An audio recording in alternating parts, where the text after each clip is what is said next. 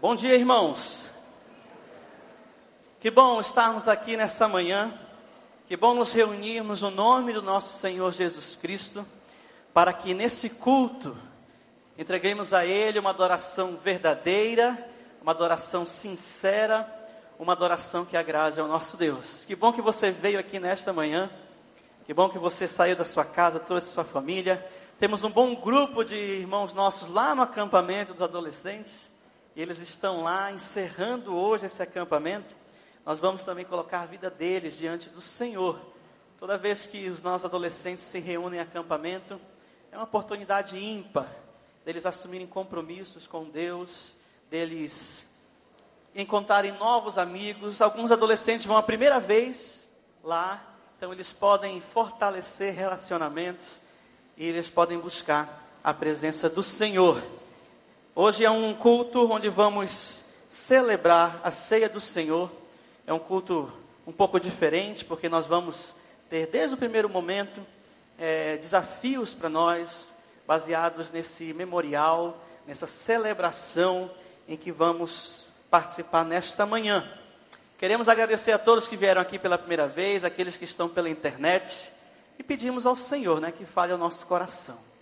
Então que você esteja com seu coração aberto para ouvir a voz de Deus, para entender a vontade do Senhor para a sua vida. Queria que você prestasse atenção no IBB News. Várias informações para essa semana e para esse mês de aniversário, onde a IBB comemora 55 anos. Vamos observar o IBB News. Está começando mais um IBB News e no próximo sábado, no dia 13 de setembro, acontece uma consulta pública sobre a construção da nova trincheira. Já mostramos no ano passado como essa adaptação é prejudicial a toda a comunidade. Autoridades do município estarão presentes e a sua participação é muito importante. O pastor Edmilson Vieira explica um pouco mais sobre o assunto para a gente. No dia da consulta pública, nós teremos aqui pessoas da comunidade, teremos pessoas da imprensa, pessoas dos órgãos públicos, e é importante que nós, como igreja, tenhamos uma representatividade significativa. Se a trincheira for construída na Amazonas de Azevedo, possivelmente nós perderemos a outra entrada da nossa igreja. Que a imprensa possa vir aqui e ver realmente muitas pessoas envolvidas, contrárias a essa trincheira, como o IPUC está querendo impor à nossa igreja e à nossa comunidade. Então marque na sua agenda dia 13 de setembro, sábado que vem, às 10 horas da manhã, você precisa estar aqui no salão de culto da nossa igreja participando dessa consulta pública. Fique agora com as notícias das próximas semanas aqui na nossa igreja. Se você serve no Ministério Infantil ou no Juba, participe da oficina de capacitação que acontece no dia 20 de setembro, das 2 da tarde às 6 horas da tarde, aqui na IBB. Os preletores serão João Berto Gomes Júnior e Karen Gomes, da editora CLC Lifeway de São Paulo. Como parte da comemoração dos 55 anos da nossa igreja, teremos mais uma convocação solene. Serão 12 horas de oração e jejum e louvor ao nosso Deus. Acontecerá no dia 21 de setembro. Participe com a gente. Está chegando mais uma festa de chocolate dos pré-adolescentes da nossa igreja, o Chocojuba. Será no dia 4 de outubro, das 2h30 às 5 horas da tarde, no Salão de Cultos. Além de muito chocolate, teremos skate, futebol, videogame e banda. Pais, comprem o convite no final do Juba. As mulheres da IBB estão convidadas para o movimento de Mulheres em Oração, que acontece nesta sexta-feira às 8 horas da noite. Venha orar pela igreja, pelas famílias e por missões.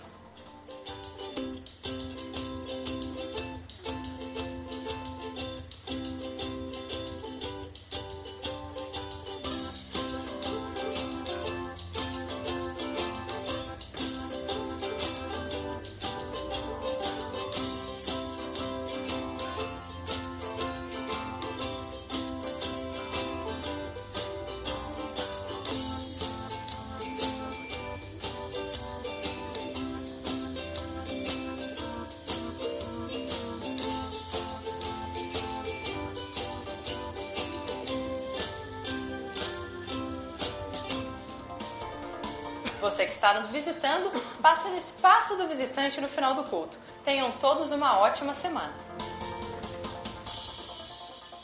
Queria convidar você a ficar em pé aí onde você está, procurar duas, três pessoas, abraçar essas pessoas aí que estão perto. Deseje a bênção do Senhor para a vida do seu irmão. Nós vamos começar esse culto celebrando, cantando a Deus. Então, alegre o seu coração, porque o Senhor está no nosso meio. Alegre o seu coração, porque estamos reunidos aqui na casa do nosso Deus. Isso. Se alguém veio pela primeira vez, já apresente essa pessoa aí para duas, três pessoas. Você trouxe esse convidado, faça isso. E nós vamos cantar, vamos celebrar ao Senhor.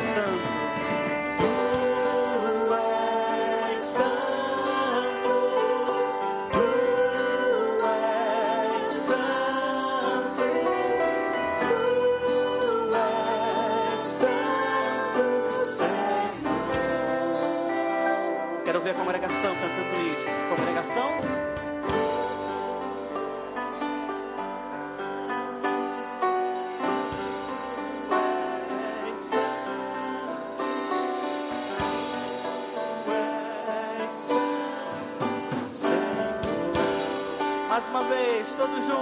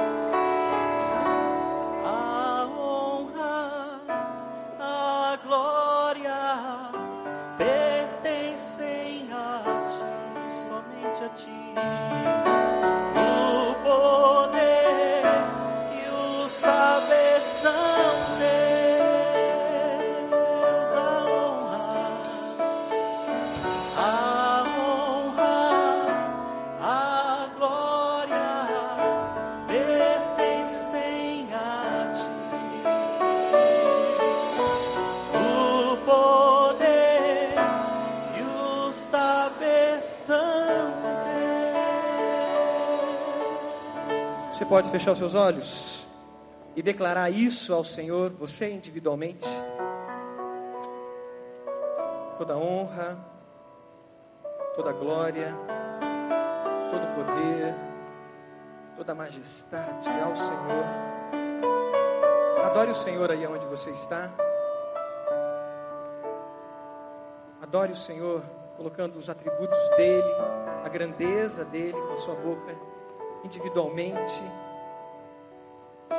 juntamente com toda a igreja do Senhor, reconhecendo quem é Deus. Te adoramos, Senhor. Tu és o nosso Deus, o único Deus, Senhor verdadeiro justo, compassivo, cheio de amor e de graça. E o teu amor está aqui, derramado sobre os nossos corações.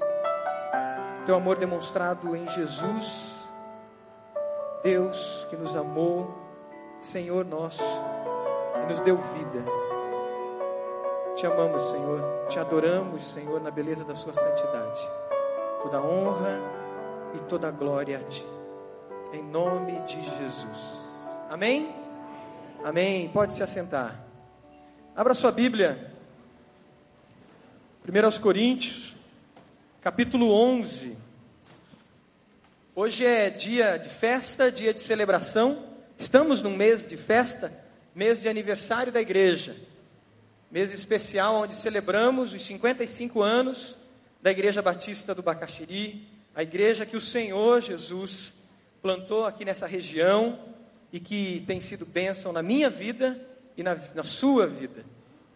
E hoje nós vamos celebrar a ceia do Senhor, a ceia onde a igreja reunida participa em comunhão, juntos, à mesa.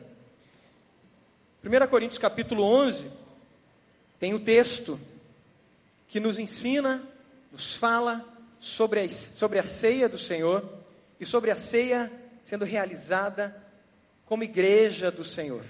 E esse texto nos ensina alguns princípios e algumas, alguns elementos que a própria ceia carrega em si e que são elementos fundamentais para a igreja do Senhor Jesus.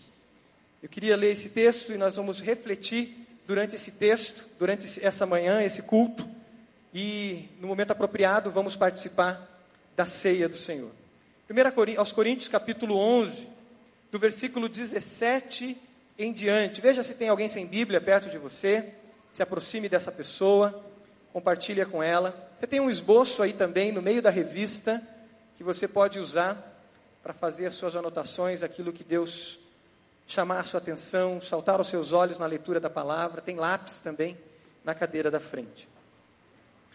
A palavra de Deus diz: Entretanto, Nisto que lhes vou dizer, não os elogio. 1 aos Coríntios, capítulo 11, versículo 17. Não os elogio, pois as reuniões de vocês mais fazem mal do que bem.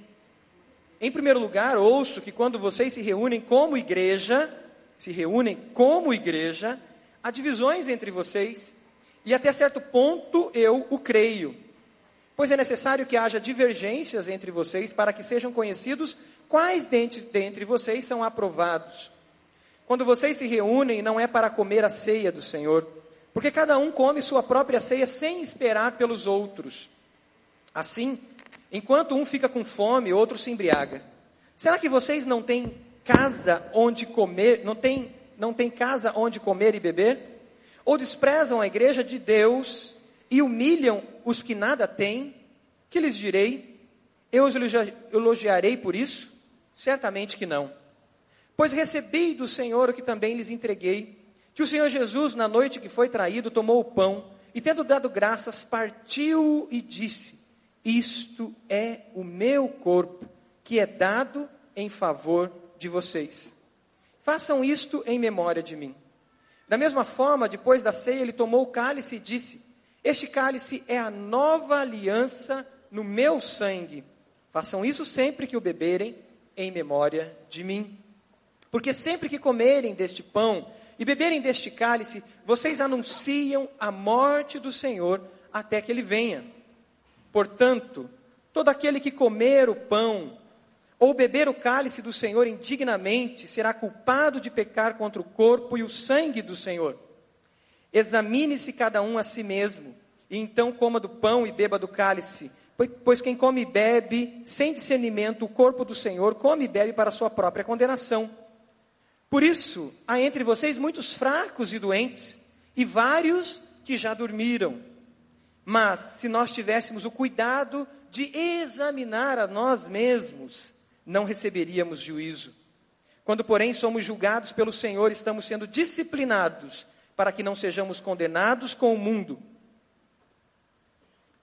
Quando, porém, somos julgados pelo Senhor, estamos sendo disciplinados para que não sejamos condenados com o mundo. Até aqui.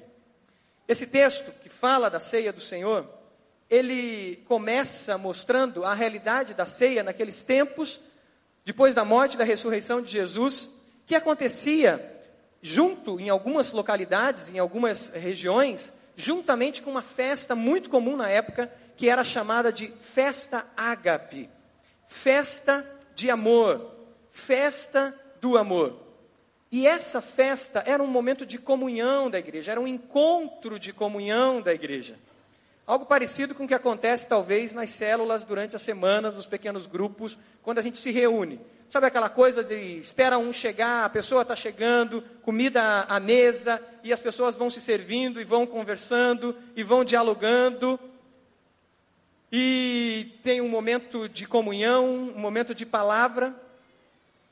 Nesses encontros que aconteciam como igreja, e é interessante você observar o versículo, os versículos iniciais, o versículo 18, diz assim: quando vocês se reúnem como igreja, isso nos ajuda a fundamentar aquilo que nós já começamos a refletir na semana passada, tanto de manhã quanto à noite no culto, sobre unidade do corpo de Cristo, e essa unidade que se revela em corpo vivo, real, com nome, endereço, localidade.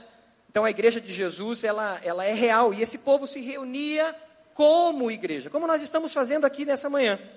Estamos reunidos como igreja. Porque nós temos aqui todas as gerações, adolescentes, jovens, crianças, idosos.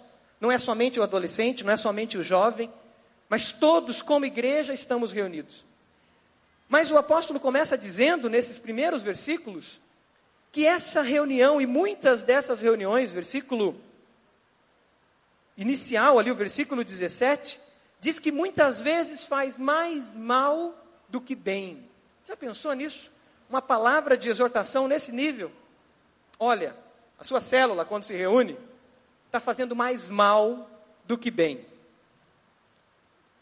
O culto, quando nós nos estamos reunindo como culto, isso está fazendo mais mal do que bem. A gente aprende nesses primeiros versículos que a ceia do Senhor revela em si uma experiência comunitária, uma experiência de comunhão, e uma palavra mais antiga que talvez os católicos, os irmãos que foram católicos vão entender, é aquela de comungar junto. Estamos participando à mesa juntos. Experiência de vida cristã é experiência de comunhão. É experiência de estar junto.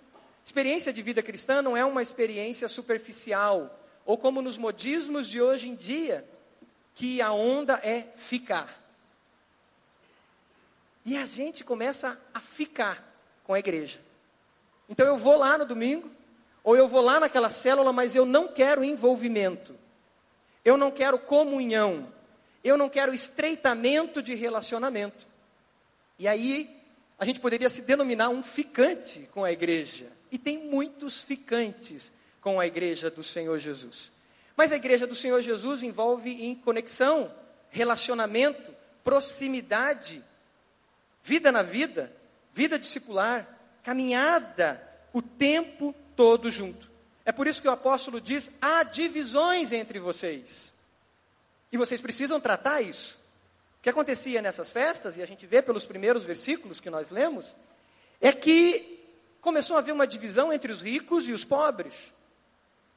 Começou a haver uma divisão na igreja de Corinto entre os mais espirituais e os menos espirituais. A igreja de Corinto, se você lê esse, essa carta toda, esse livro todo, você vai ver que a igreja de Corinto era uma igreja famosa pelos seus dons, famosa por ter muitos mestres, famosa porque ela estava sempre aparentemente muito espiritual, mas na ceia do Senhor revelava uma igreja dividida. Nos encontros, nos ajuntamentos, nas festas ágape, revelava uma igreja dividida. Eles individualizaram aquilo que era coletivo. Não tem como a gente individualizar a fé. A fé é uma experiência individual que se reflete no coletivo. E eles foram para esse caminho. A experiência à mesa que Jesus deixou, de estarmos juntos à mesa, de estarmos participantes da mesma mesa, participantes no partir do pão, entre iguais, olho no olho, ela tinha sido quebrada. E participantes no partir do pão era porque o pão se partia mesmo. Você pegava o pão e com as suas mãos partia o pão.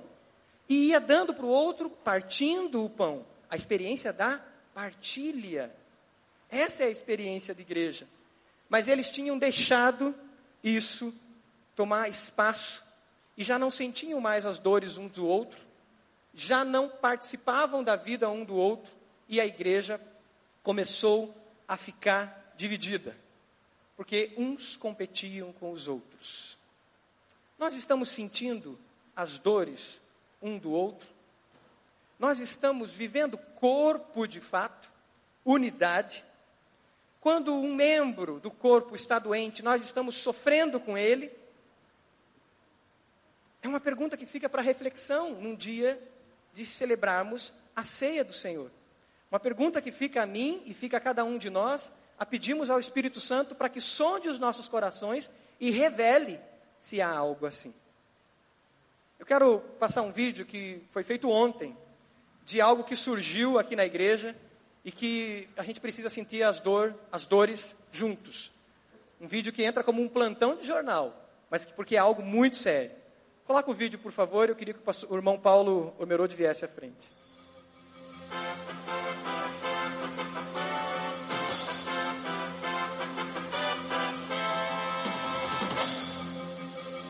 Fomos visitados pelo fiscal da prefeitura. Sexta-feira, 19 horas, fomos visitados por um fiscal da prefeitura. Isto mesmo. Sabe o que nos salvou? Porque nós estamos no processo final de conseguir o TAC. Essas obras que fazem com que nós recebamos o alvará definitivo da prefeitura. Você já decidiu a oferta sacrificial que você dará? Não adianta nós darmos simplesmente qualquer oferta. Todas as famílias da igreja precisam se envolver.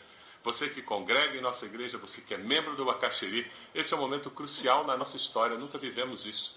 Nós levantaremos 160 mil porque você, eu, nossas famílias estarão envolvidas, dando do melhor que nós temos, para que juntos a nossa igreja levante 160 mil até o final deste mês nós vamos concluir essas obras, pagar essas obras e entregar para a prefeitura, mostrando que nós levamos a sério o que é lei e levamos a sério o trabalho que nós fazemos em nossa igreja. Deus abençoe você. Esta semana, terça, quarta ou quinta, jejum e ore, a igreja junta, formando uma muralha de oração para lidarmos com a retaliação que está vindo da parte da prefeitura. Deus os abençoe. Bom, irmãos, é, eu estava aqui nessa, nesse dia que o pastor comentou ali no vídeo, na sexta-feira, às 19, por volta de 19h30, eu estava aqui na igreja no momento que os fiscais chegaram. Ah, eu compartilhei até com o pastor Marquinhos, com o pastor Marcos, desculpa, ah, o fato de que ah, no momento que o fiscal veio apresentar o, o a, a, multa, né, o processo lá de, de, de querer interditar a igreja por falta do alvará, me deu, uma angústia muito grande no coração em saber que a gente participa de uma comunidade de fé, que a gente busca fazer o melhor para a obra de Deus para a comunidade, para o nosso povo, e a gente estava tendo o nosso direito ser, ser negado. E, mas ao mesmo tempo, me veio uma paz no coração por poder ver como Deus é bom e Deus tem agido na nossa vida e na vida da nossa igreja. Porque nesse exato momento a gente está no processo de obtenção do nosso alvará definitivo junto à prefeitura através desse trabalho do Corpo de Bombeiros. Então veja, irmãos, como Deus foi maravilhoso de poder possibilitar a nossa igreja que a gente tivesse nesse momento que a gente está brigando com, com o IPUC, com a prefeitura, por causa da nossa trincheira, que a gente pudesse ter a oportunidade de estar no processo de legalização e com isso a gente manter as nossas portas abertas. Eu queria ler um texto, está em 2 Coríntios é, 1, de 20 a 22, que tocou muito meu coração essa noite. Pois quantas forem as promessas feitas por Deus, tantas tem em Cristo sim. Por isso, por meio dele, o Amém é pronunciado por nós para a glória de Deus. Ora, é Deus que faz que nós e vocês permaneçamos firmes em Cristo. Ele nos ungiu, nos selou como sua propriedade e pôs o seu Espírito em nossos corações, como garantia do que está por vir. Amém que Deus possa trabalhar no nosso coração, para que a gente possa, como membros dessa igreja, membros dessa comunidade, a gente possa participar desse processo de levantar recursos para que a gente possa concluir essa primeira etapa do Corpo de Bombeiros, para a gente possa conseguir, conseguir o nosso alvará. E mais ainda, irmãos, que a gente possa se enganchar no trabalho e nessa luta, de que no, na próxima, no próximo sábado, às 10 horas, que a gente esteja aqui junto com a mídia, junto com as autoridades, junto com a igreja, como o povo de Deus para que a gente possa participar e sair vitorioso dessa campanha. Amém? Vamos orar? Antes do Paulo orar, eu queria lembrar o seguinte: por quem do corpo de Cristo você está sentindo as dores? Tem alguém da sua célula que está passando por dificuldade? Alguém que você conhece na igreja que está passando por dificuldade? Além de orar, o que você tem feito? O que nós temos feito? Nós temos sentido as dores do corpo como um todo, como essa. Existe uma, uma, um ataque, uma retaliação contra o corpo. Isso implica em tudo que essa igreja é bênção. Mais de mil jovens que passam por aqui durante a semana, nos trabalhos do menor aprendiz, todos os treinamentos, aconselhamentos e tantas coisas. Você está sentindo essa dor ou essa dor está distante, está longe? Ou a gente diz, eu estou orando, o que eu estou fazendo por isso? Vamos ficar de pé? E antes do Paulo orar, eu queria que você orasse. Desse duplas, mas não vale a sua esposa ou seu esposo. Você vai procurar alguém diferente, porque isso é igreja, alguém que você não conhece. E você vai orar com essa pessoa. Alguém que você não lembra o nome. Se mexa, a igreja é movimento, gente, se mexa. Isso, não vale a esposa. Procura alguém que você não conhece, não vale o esposo, o pai, a mãe. Você vai orar com alguém, pedindo para que esse sentimento de compaixão, esse sentimento de vida, de preocupação esteja no seu coração e orando pela nossa igreja. E depois o Paulo vai orar. Achou alguém que você não conhece? Amém.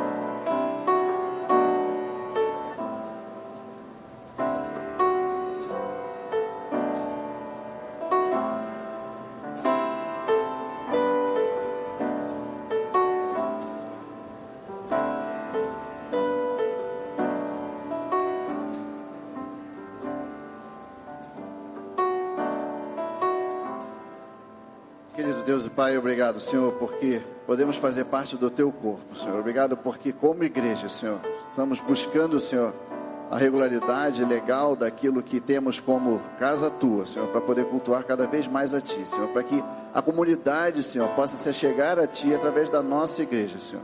Esteja dirigindo, Senhor, a nossa liderança, esteja dirigindo os nossos passos, Senhor, para que a gente possa sempre, cada vez mais, buscar a Tua direção, Senhor, a Tua orientação para que a tua obra possa ser realizada aqui no nosso meio, Senhor. Esteja com cada um de nós. Abençoa, Senhor, essa nossa manhã, Senhor, essa palavra que o pastor Marcos está trazendo para cada um de nós, que possa aquecer e aquietar o nosso coração, Senhor. Certos de que o Senhor tem feito a obra nas nossas vidas, Senhor. Por isso te peço, Senhor, que o Senhor continue derramando das tuas bênçãos sobre as nossas vidas, Senhor, sobre a vida da tua igreja, Senhor. e que nós, como igreja, Senhor, igreja viva do Senhor, corpo de Cristo, possamos sair vitoriosos, Senhor, com a tua palavra, com a tua mão à frente das nossas vidas, Senhor, nesse trabalho, Senhor, nessa luta contra a prefeitura, contra o IPUC, contra essa trincheira, Senhor, que entendemos que prejudicará a tua obra aqui nesse lugar, Senhor. Esteja com cada um de nós, Senhor. Fortifica-nos, Senhor. Capacita-nos, Senhor, para que a gente possa participar da tua obra cada vez mais de forma dirigida, Senhor, para o crescimento do teu reino. Abençoa-nos, Senhor. Abençoa esse nosso momento de culto e de transformação das nossas vidas. É o que eu te peço e te agradeço no nome do teu filho amado Jesus. Amém. Amém. Cante essa música. Somos um e ainda de pé. Somos um no amor do Senhor. Somos igreja. Somos corpo de Cristo.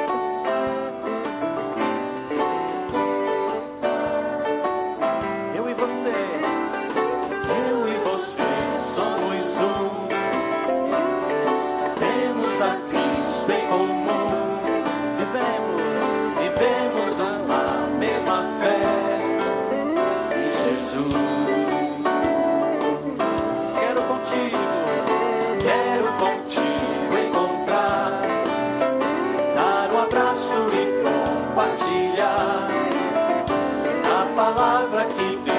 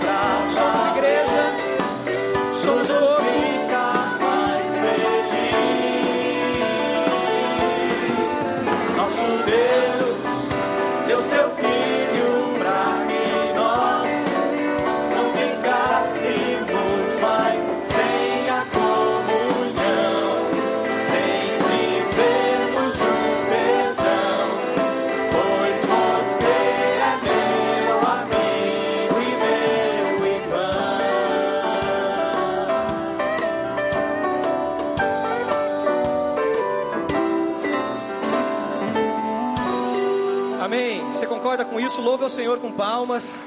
Dê glórias ao nome do Senhor.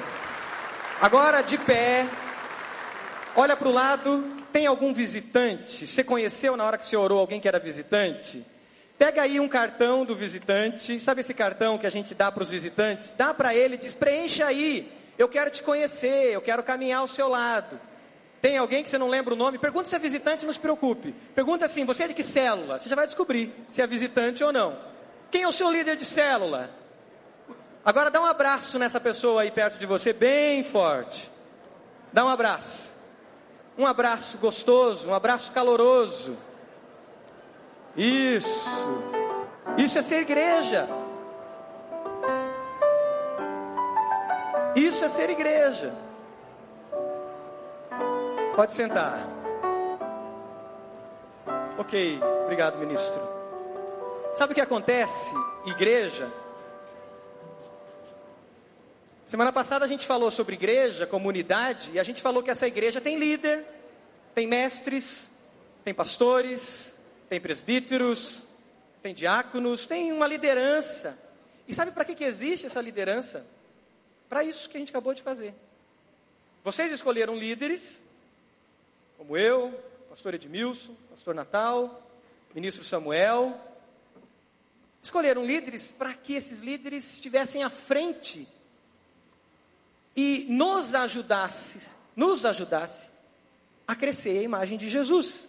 E quando a gente fala assim, dá um abraço, cumprimenta a pessoa, é um desafio de liderança de dizer, vamos ser igreja. E vocês confiaram a nós esse desafio, de viver igreja. Porque nós precisamos disso. De vez em quando eu preciso que alguém chegue, Marcos, vamos lá. Olha, é importante isso.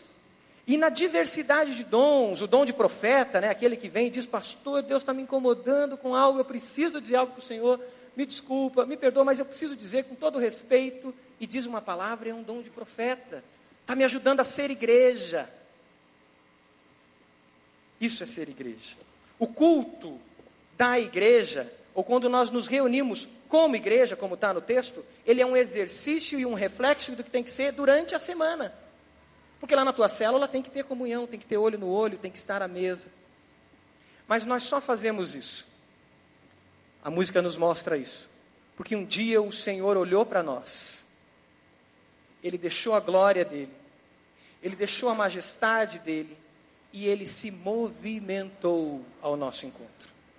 Ele não ficou sentadinho no trono, com os seus anjos em volta olhando a gente de distância. Mas ele olhou e amou. E quando ele nos olhou e amou, ele se movimentou.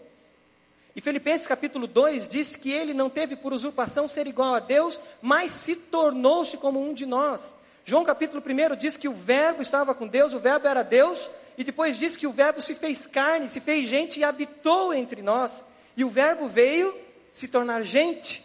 E aí, João capítulo 1 diz que vimos a sua glória como a glória do unigênito do Pai. Aonde? Lá no trono? Não, à mesa. À mesa. A glória de Jesus, a glória de Deus foi manifesta à mesa.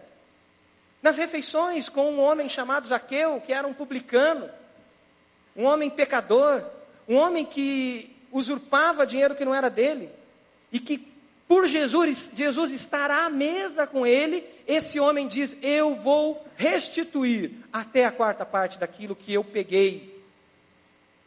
À mesa, uma mulher chamada samaritana, uma mulher que estava ao poço pegando água, e Jesus chega para ela e diz: Me dê água, me dê água.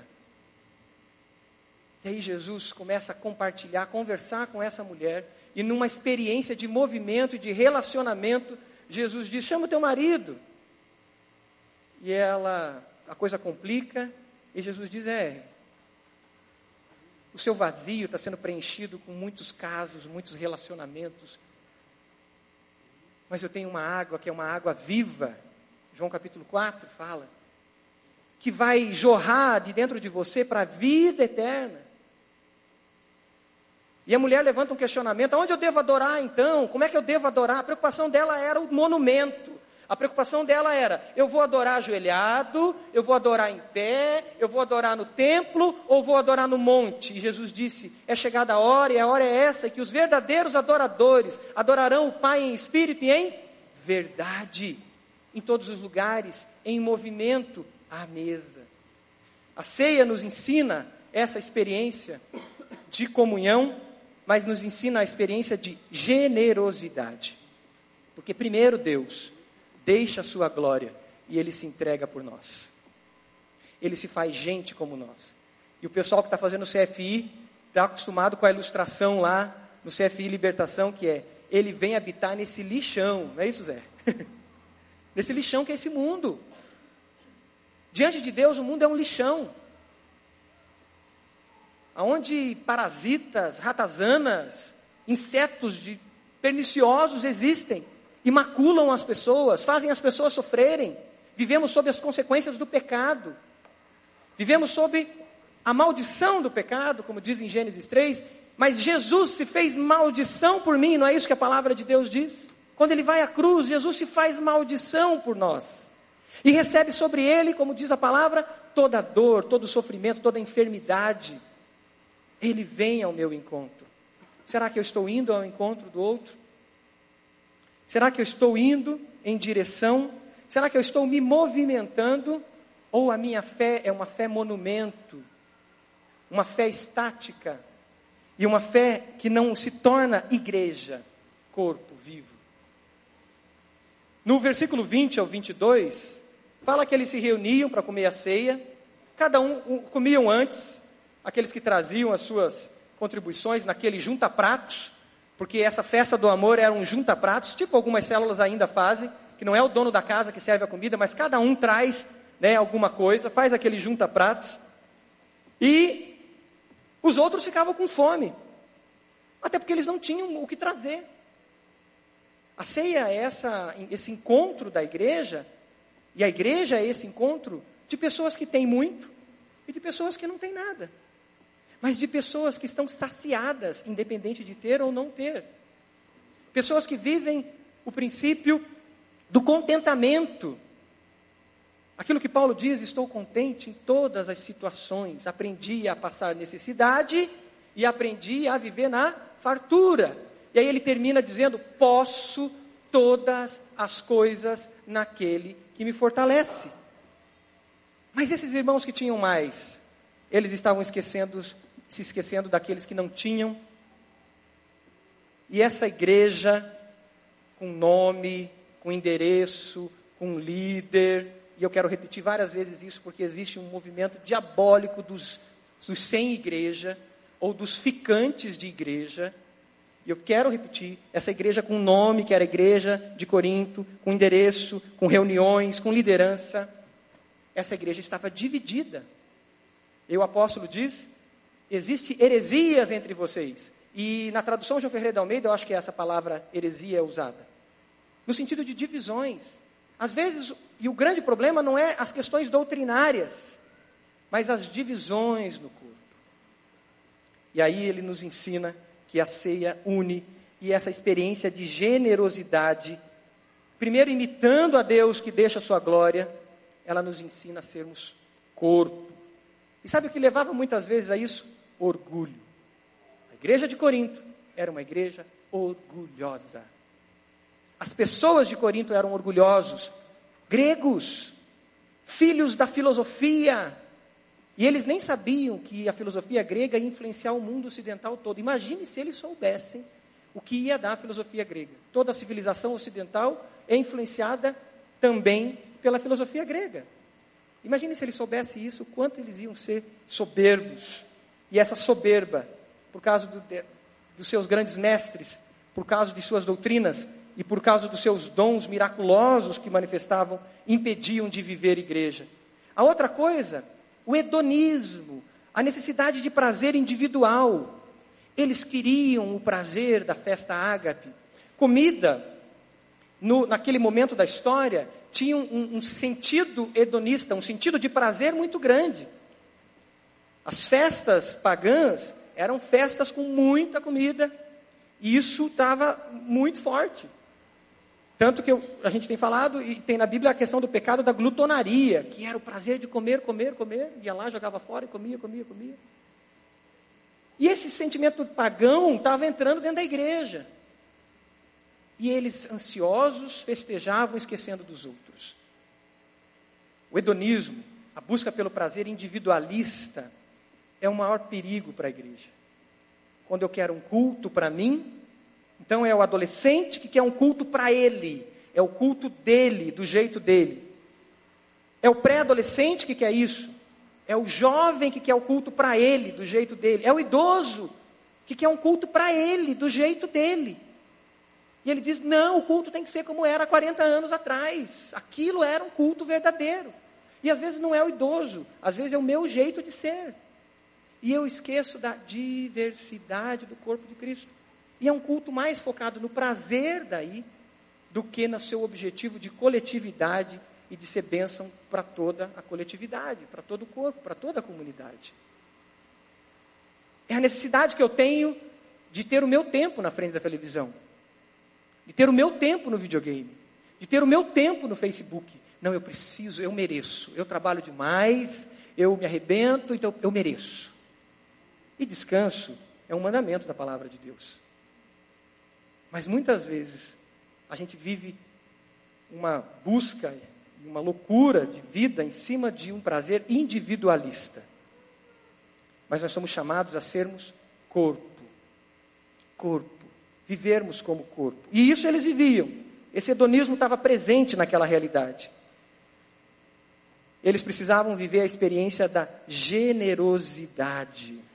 2 Coríntios capítulo 8, versículo 9, se você nunca leu o capítulo 8 e o capítulo 9 de segundo aos Coríntios, leia isso em casa. Anote para você ler hoje à tarde, ali, nesse tempinho meio frio, né? Você separando o seu dia para o Senhor. Leia o capítulo, o capítulo 8 e o capítulo 9 de 2 Coríntios. Capítulo 8, versículo 9, diz assim: Conheceis a graça de nosso Senhor Jesus Cristo, que sendo rico, se fez pobre por amor de vós, para que pela sua po pobreza vos tornasseis ricos. Vos tornasseis ricos. O texto que nós estamos, de 1 Coríntios capítulo 11, fala que Jesus, tendo dado, dado graças, partiu o pão e deu o pão e disse: Isto é o meu corpo, isto é o meu corpo. Depois, da mesma forma, pegou o cálice e disse: Esse é o cálice da nova aliança. É o meu corpo partido por vocês e para vocês. É o meu sangue derramado por vocês e para vocês. A partilha de Jesus se dá na entrega dele integral. A experiência da ceia é uma experiência de generosidade. Como nós temos vivido o princípio da generosidade? Como têm sido os nossos encontros hedonistas, focado no meu prazer, eu estou preocupado somente com o meu prazer. Nossos encontros têm sido religiosos somente, só para apaziguar a nossa mente. Ou são encontros de compaixão, de justiça, de doação, de empatia. Tem alguém com fome perto de nós? E às vezes é a fome da partilha dos nossos dons. Irmãos, o maior desafio que a gente tem como igreja, e Jesus já nos alertava sobre isso, está quando ele disse que vejam a seara como é grande. E Jesus disse: clame ao Senhor da seara para que envie obreiros para a seara. O maior desafio que nós temos de doação é a de doação da nossa vida, do nosso tempo. Entregar um dízimo, entregar uma oferta, não é difícil. Não é difícil. Agora, entregar a nossa vida é muito difícil. Entregar o seu tempo durante a semana para dizer: eu vou separar uma hora para eu orar, porque eu vou liderar um pequeno grupo.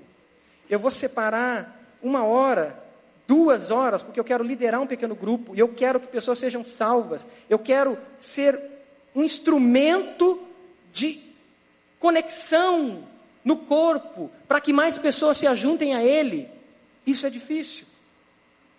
Porque a gente não pode terceirizar, isso não dá para pagar. Embora muitas vezes as pessoas queiram. Terceirizar aquilo que é do Senhor, isso é nosso. Liderar aquela sua célula que precisa multiplicar, que o líder está acumulando três, quatro, cinco coisas, aquilo implica na entrega da sua vida, de mudar a sua agenda, de mudar a maneira de pensar, de mudar a maneira de trabalhar. Isso é mais difícil do que entregar o dízimo e uma oferta.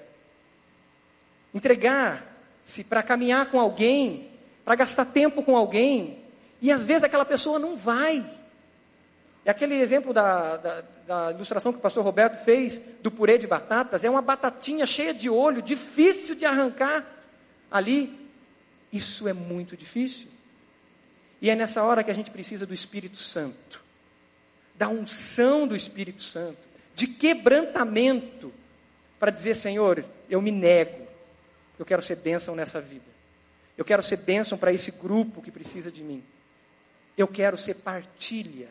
Eu quero partilhar a minha vida, mais do que uma entrega de um dízimo ou de uma oferta. Tomar posição de deixar a nossa glória e imitar Jesus e se tornar igual e caminhar junto. Não é fácil. O maior desafio para minha esposa, para eu ser pastor, diante das experiências que ela teve como um pai pastor, porque ela não queria ser esposa de um pastor, foi esse. E o que ela teve que, o clique que teve que acontecer nela é: eu vou ter que doar a minha vida. Vocês lembram que eu, tenho, eu disse que quando eu casei, quem me ensinou a ser dizimista foi minha esposa, né? Ela era uma dizimista fiel desde os nove anos de idade, quando ela começou a receber mesada. Eu não era. E ela me ensinou a ser dizimista. Mas o maior desafio dela foi em 2004, quando a igreja me convida para ser pastor e ela dizer: Eu vou ter que entregar tudo. E eu realmente vou ter que ter tempo, eu vou ter que mudar a agenda, eu vou ter que marcar alguns almoços, eu vou ter que estar perto com meu marido, eu vou ter que entender alguns momentos, as agendas malucas dele. Entrega de vida. Entrega de vida. E esse é o desafio de todo discípulo de Jesus. Nós vamos entregar os nossos dízimos e as nossas ofertas agora. Mas que ao passar aquela bandeja, eu quero que mais uma vez, a gente tem dito isso no púlpito, você olhe para aquela bandeja e veja vidas. Veja vidas. Que separaram uma parte em obediência à palavra de Deus e entregaram o dízimo. Que fielmente, sendo grato ao Senhor pela generosidade de Deus, está sendo generoso. E está semeando. Pessoas que, além do seu dízimo, disseram: Senhor, eu quero mais. Eu quero entregar mais. E sentiram as dores do corpo. Quais são essas dores do corpo? Do missionário que está lá no campo.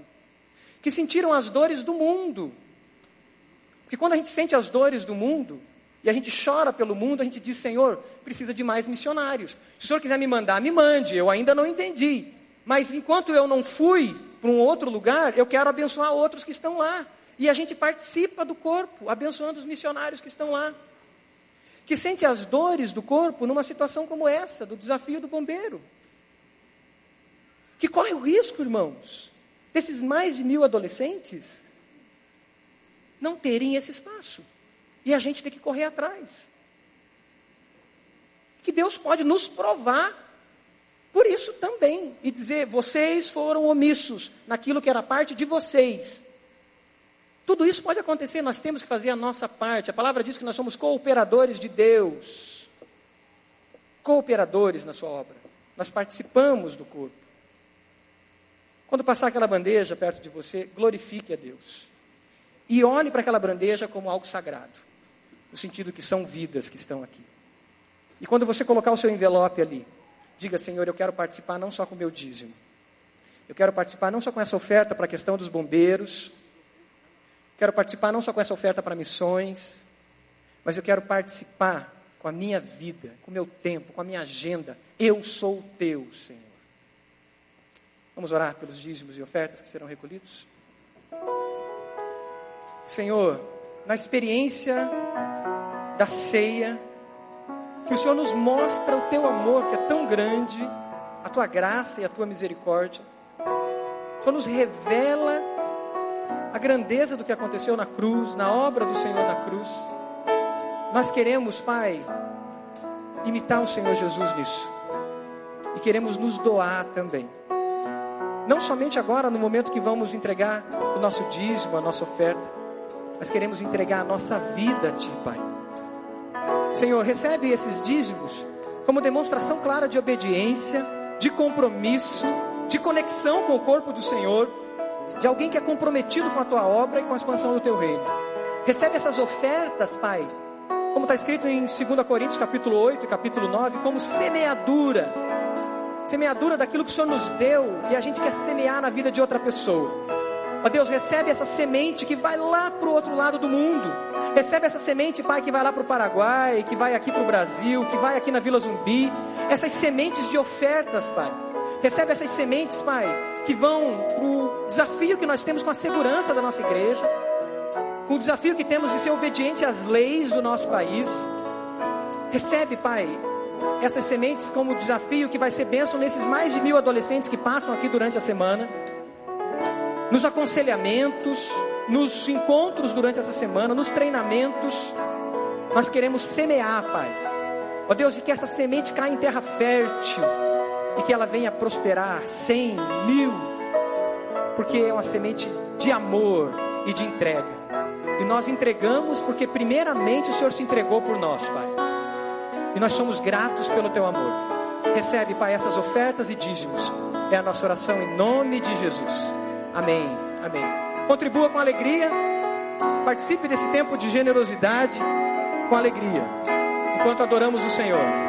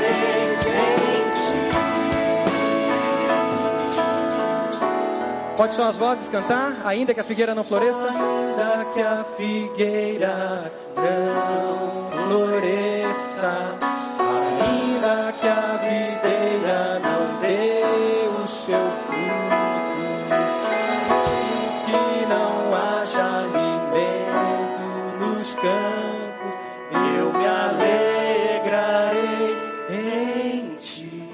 Feche seus olhos. Tem algo que no teu coração precisa de esperança? Que essa palavra é uma palavra viva, profética do Senhor na tua, na tua vida nessa manhã? Ainda que a figueira não floresça, ainda que a videira não dê o seu fruto, eu vou me alegrar em Ti, Senhor, porque a minha confiança está em Ti, a minha fé está em Ti. Diga isso para o Senhor. Para onde irei, Senhor? Para onde irei, Senhor? Se só tu tens as palavras de vida eterna. Para onde irei? Essa é uma palavra para você. Não há para onde ir. Mesmo na dor, na luta, no sofrimento, só o Senhor tem as palavras de vida eterna. E a esperança só vem dele. Senhor, faz viva, faz rema essa palavra em nossas vidas, Pai. Em nome de Jesus. Amém? Pode se assentar. Nós temos essa esperança porque Jesus amou a gente primeiro. Se entregou por nós primeiro. Se você voltar lá para 1 Coríntios capítulo 11, do versículo 23 em diante agora, a gente vê o apóstolo chamando para isso. Pois recebi do Senhor o que também lhes entreguei, que o Senhor Jesus, na noite que foi traído, tomou o pão, deu graças e disse: Esse é o meu corpo tomou o cálice, deu graças e disse: Esse é o meu sangue, derramado por amor de vocês. Em 1 Pedro, 1 Pedro 1, 18 e 19. 1 Pedro 1, 18 e 19. Mostra o preço desse amor e o preço desse sacrifício. A salvação é de graça. Mas o preço da salvação foi altíssimo, altíssimo, altíssimo preço. 1 Pedro 1, 18, diz: Pois vocês sabem que não foi por meio de coisas perecíveis, como prata ou ouro, que vocês foram redimidos da sua maneira vazia de viver. Transmitida por quem? Por seus antepassados por meus antepassados. Mas nós fomos redimidos, resgatados, salvos. Versículo 19 de 1 Pedro diz: pelo precioso sangue de Cristo, como de um cordeiro, sem mancha e sem defeito. Sem mancha e sem defeito. Conhecido antes da criação do mundo, revelado nos últimos dias. Versículo 22 Agora que vocês purificaram a sua vida pela obediência à palavra, à verdade, visando ao amor fraternal e sincero, amem-se sinceramente uns aos outros de todo o coração. Versículo 23: Vocês foram regenerados não de uma semente perecível, mas imperecível. Sabe por que, que nós semeamos no dízimo, na oferta, nas ofertas? Sabe por que nós semeamos na vida daquele irmão que o Senhor toca o nosso coração? Esses dias, um dos pastores da nossa igreja recebeu uma semente da vida de alguém. Alguém olhou, viu o carro dele, etc e tal, e abençoou com uma semente. Abençoou ele. E eu, ele não me autorizou a falar isso, mas eu quero falar porque o Espírito Santo me incomodou aqui. Semente. Esses dias, uma família foi abençoada porque alguém semeou na vida dela uma oferta financeira significativa. Mas nós só semeamos porque alguém se tornou semente por nós. E lá em João diz, quando Jesus fala da sua morte, ele diz: se a semente não cair na terra e não morrer, ela não pode produzir frutos. É necessário que ela morra. Morra. E aí entra o nosso processo de crucificação também. Porque Jesus disse: aquele que não negar-se a si mesmo não pode ser o meu discípulo. Aquele que não deixar pai e mãe por amor de mim, Jesus disse, não pode ser meu discípulo. E não me entenda mal. Jesus está falando de romper com ligaduras, romper com estruturas culturais, romper com questões que vêm de famílias. Jesus está falando disso. Por isso que aqui no versículo de Pedro diz: vocês foram renovados na maneira vazia de viver que foi transmitida a vocês por seus antepassados. Rompimento, crucificação. É por isso que esse texto da ceia, ao mesmo tempo que ele fala da entrega de Jesus, dessa semente que é Jesus, que é jogada na terra, e na terra ela morre para frutificar, ele nos traz um desafio também de santificação. Um desafio de santificação para as nossas vidas. Voltando para 1 Coríntios 11, a gente encontra um desafio ao exame de si mesmo, a uma introspecção, a um olhar para dentro de nós, individual, mas a partir de um olhar coletivo. Lembre que o texto começou falando de uma questão coletiva, comunitária, igreja. O texto começa falando de heresia no sentido de divisões. O texto começa falando que eles estavam divididos. Falando da coletividade, falando da comunhão, falando da comunidade, falando de igreja como corpo. De repente ele fala de Jesus, que é essa semente que morre por nós, que paga o preço do nosso pecado, da nossa dor, da nossa angústia. E agora, o texto nos leva a uma reflexão individual. Examine-se, o versículo 28. Examine-se cada um a si mesmo. E então coma do pão e beba do cálice. Pois quem come e bebe sem discernimento do corpo do Senhor, come e bebe para a sua própria condenação. Por isso há entre vocês muitos fracos e doentes, e vários que já dormiram. Irmãos, o desafio de vivermos comunidade é para cutucar o outro. Cutuca quem está perto de você e diz assim: acorda aí. Não estou dizendo que ele está dormindo no sentido desse texto. Mas é para a gente ficar se cutucando mesmo. E se cutucar às vezes dói. E ninguém gosta de ser cutucado.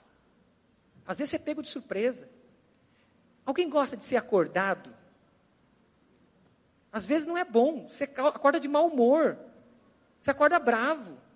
Você já viu quando você vai exortar alguém? Você vai falar em amor, exortando em amor alguém, e a pessoa fica revoltada, você acha que perdeu a amizade? Claro, você acordou alguém. Se a nossa mulher, o, nosso, o marido, se acordar, ele fica irado, fica nervoso, imagine o irmão que está dormindo espiritualmente. Efésios diz: Desperta tu que dormes, levanta de dentre os mortos e Cristo lhe esclarecerá. Desperta tu que dormes, levanta de dentre os mortos e Cristo lhe esclarecerá. E Deus usa a igreja, a comunhão, os relacionamentos, a vida discipular, a caminhada em grupos, aonde tem um líder que se prepara, um líder que ora e diz: Senhor, faz um milagre nessa terça-feira, faz um milagre nessa quinta-feira, e que haja despertamento. E lá naquele grupo, de repente, num dia, parece que não tinha nada a ver, uma pessoa sai dali, sem revelar para o grupo, e diz: Eu saí com uma revelação na minha mente, eu estava dormindo. E eu fui acordado numa área da minha vida. Às vezes, só no ver o outro, não precisa você falar nada às vezes. Examine-se cada um a si mesmo. Esse exame em busca da santificação, porque tem muitos fracos, muitos doentes e muitos que já dormiram. Mas se nós tivéssemos cuidado de examinar a nós mesmos, não receberíamos juízo. Não receberíamos juízo. Temos tido esse cuidado. Temos buscado essa vida de comunhão. A ceia é uma experiência de fé. Porque a ceia nos leva lá no passado, há mais de dois mil anos atrás. Nos leva a ouvir e saber de um homem de uma cidadezinha insignificante, Nazaré. Nos leva a saber que esse homem é o Messias, o Filho de Deus. Nos leva a ver, como o, o, o, o Leandro ministrou no CFI sexta-feira, lá na aula de apologia, a nos ver pelos fatos, nos ver pela realidade, que Jesus é um fato histórico, um fato real, nos leva no tempo e pela fé eu olho e digo: Eu creio em Jesus Cristo, Jesus de Nazaré, Filho de Deus, o Messias, o Cristo ungido.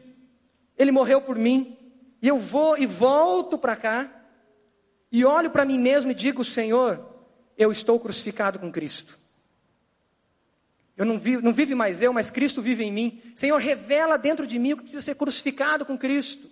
Revela dentro de mim o que existe de orgulho, de arrogância, de, de alienação espiritual, o que existe de amargura no meu coração, o que, que existe dentro de mim que precisa ser tratado, Senhor.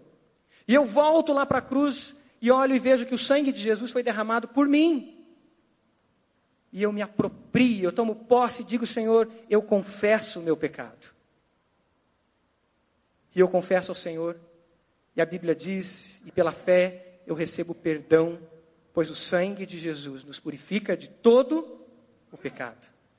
Mas a ceia faz um outro elo, e o texto nos mostra. Pois a ceia anuncia a volta de Jesus. E eu, pela fé, vou lá para frente. E eu vou no tempo mais à frente e digo: Jesus vai voltar.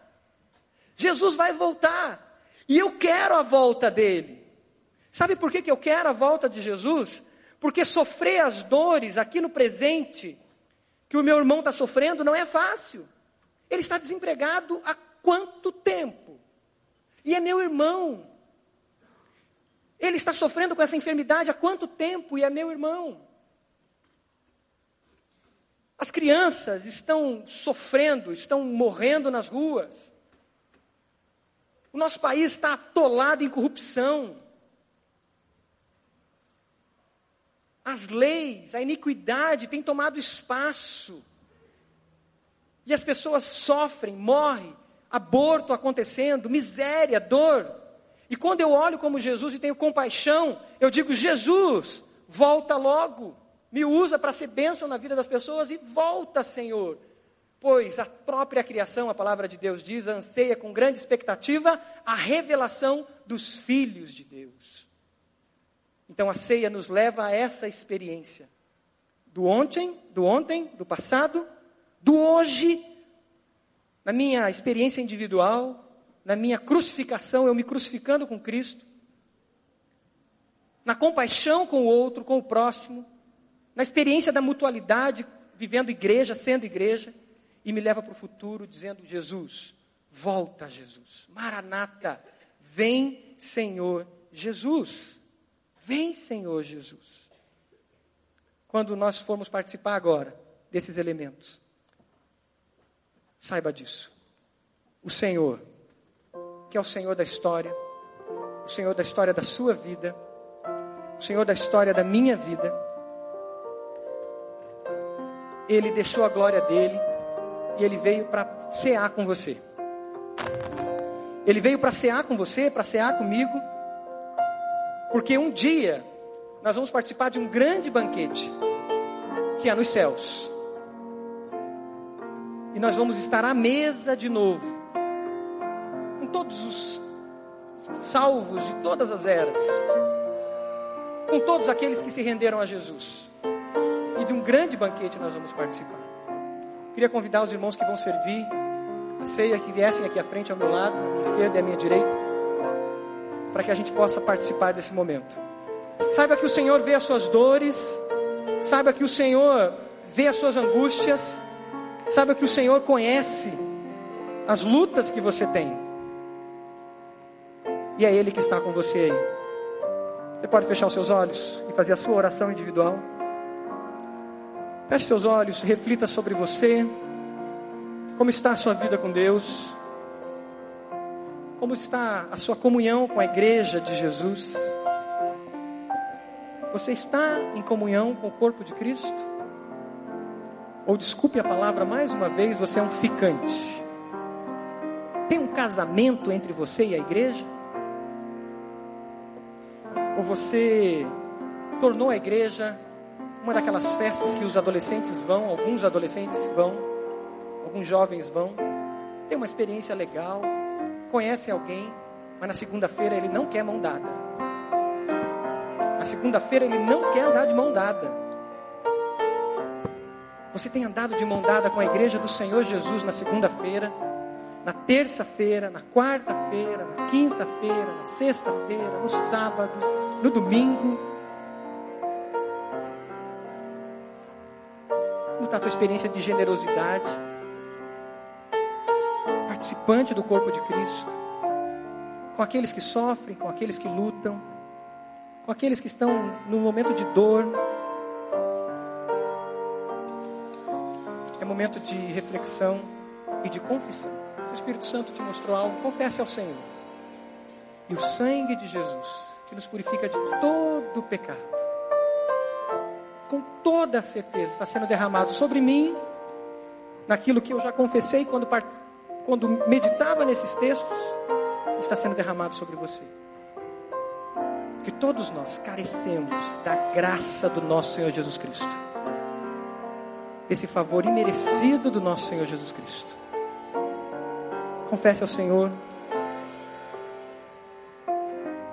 Confesse, coloque diante de Deus e que isso não te impeça de participar da ceia. Tem alguém que é, o relacionamento está rompido e você precisa liberar perdão na vida dessa pessoa? Diga ao Senhor: Senhor, eu quero liberar perdão, eu libero perdão agora. Eu quero reconciliação. Faça um propósito diante de Deus de chegar nessa pessoa. De hoje, depois que você sair daqui, depois que você participar da ceia, você ir até essa pessoa alguém que te ofendeu, ou alguém que você ofendeu, e que você precisa liberar perdão, você precisa ir e confessar o seu pecado a essa pessoa e dizer: Me perdoe. Jesus me perdoou. Se essa pessoa não conhece Jesus ainda, diga isso com todas as letras: Jesus me amou, eu sou miserável pecador. Por isso me perdoa. Eu te perdoo porque Jesus me perdoou. Eu não sou melhor do que você. Eu te perdoo. Eu fui amado. Eu quero que esse amor esteja sobre você também. Deixa o Espírito Santo falar ao seu coração.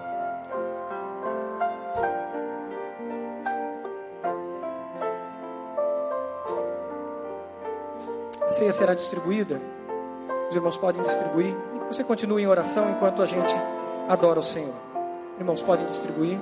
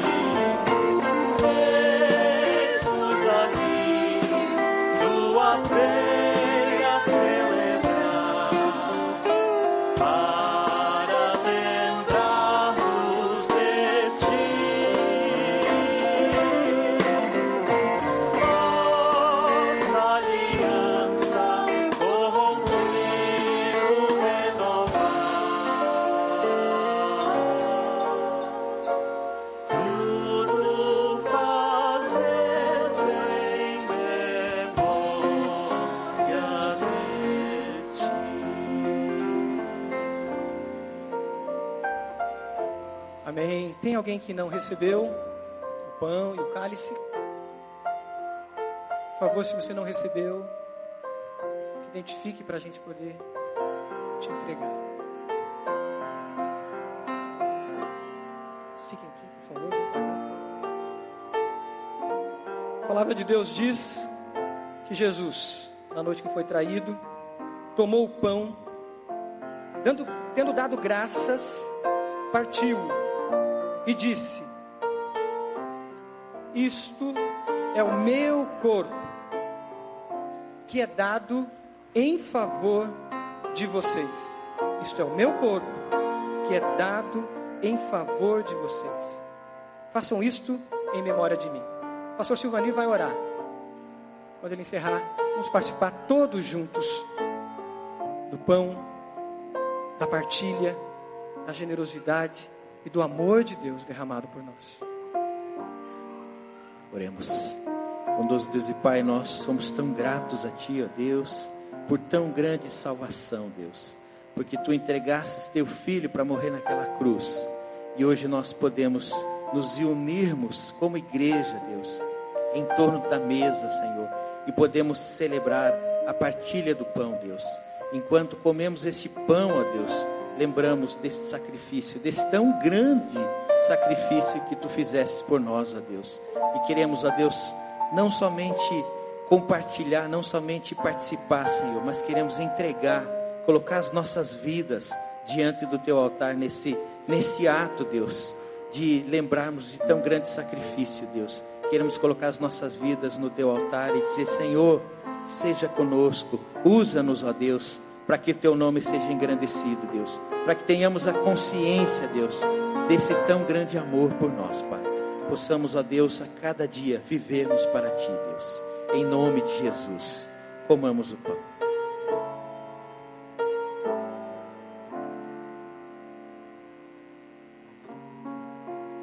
O Senhor Jesus também pegou o cálice e disse: Este cálice é a nova aliança do meu sangue. Façam isto sempre que o beberem, em memória de mim. Irmão Juarez vai orar, agradecendo a Deus pelo cálice. Nós te louvamos, Senhor Deus. O Senhor pagou o preço dos nossos pecados, Senhor Deus. O teu sangue, Senhor Deus, derramado na cruz do Calvário, Senhor Deus. Agora simbolizado através desse suco. Venha nos purificar, Senhor Deus. Venha nos lavar, Pai. Nós podemos ter comunhão um com os outros, Senhor Deus. Nós sabemos que o Senhor é o motivo principal dessa comunhão, Senhor Deus. Muito obrigado, Senhor, por esse momento que o Senhor nos dá a nós, Senhor Deus possamos realmente ter um coração grato, Senhor Deus, e lembrar a cada momento, Pai, que o Senhor nos ama, Senhor Deus, e que nós somos teus. Em nome de Jesus. Bebamos todos.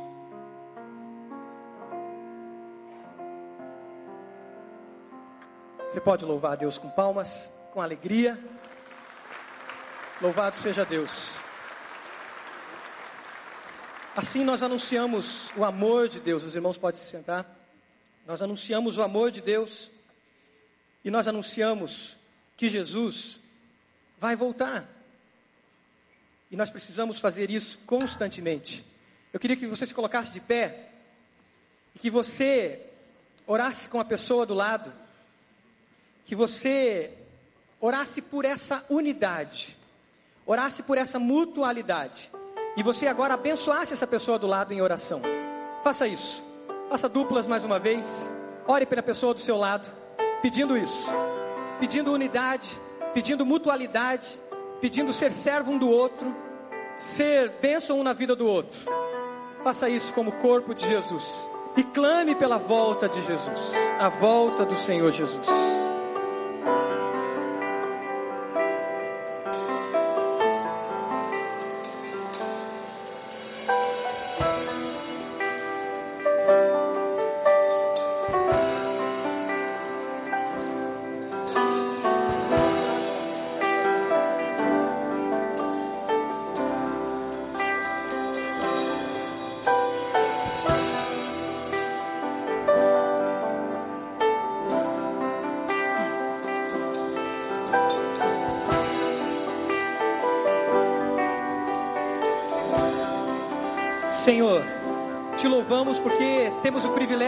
Ser igreja, de viver como igreja, de ser o corpo de Cristo nesse mundo, os pés, as mãos, os olhos, sermos o Senhor vivo.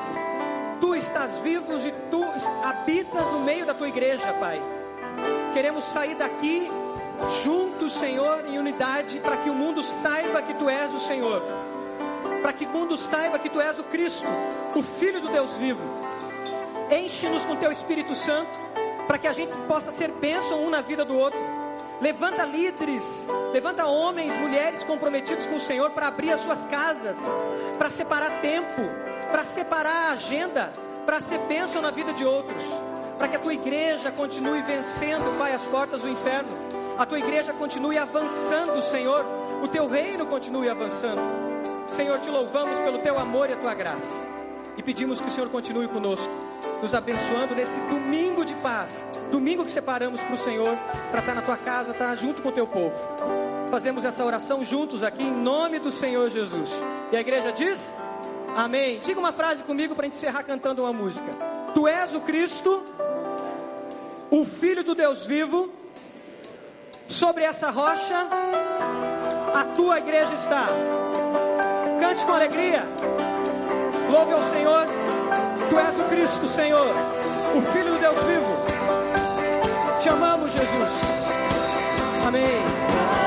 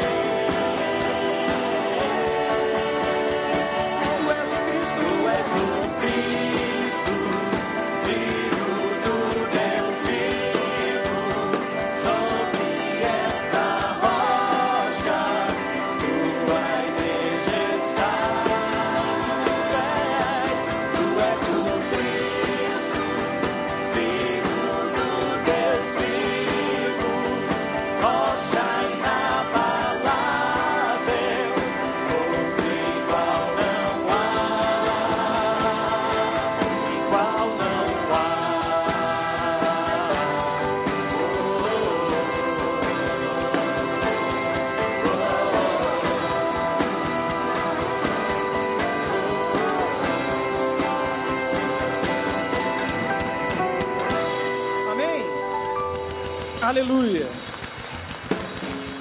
Amém. Pode fechar seus olhos para encerrarmos todos juntos o culto ao Senhor. Senhor, que a graça do nosso Senhor Jesus Cristo, favor imerecido sobre mim e sobre todos que estão aqui, que o amor de Deus Pai, esse Pai amoroso, esse Pai presente, Pai perfeito, que não há na terra um Pai que possa se igualar, esse amor, Pai, esteja transbordando em nossos corações. Que as consolações do Teu Santo Espírito, que os dons do Teu Santo Espírito, o fruto do Teu Santo Espírito, seja comigo, seja conosco, com cada um que está aqui e com todo o povo de Deus espalhado pela face da terra, hoje e sempre. Amém? Deus abençoe. Dá um abraço bem forte quem está perto de você. Tenha um domingo cheio da graça de Deus. Deus abençoe.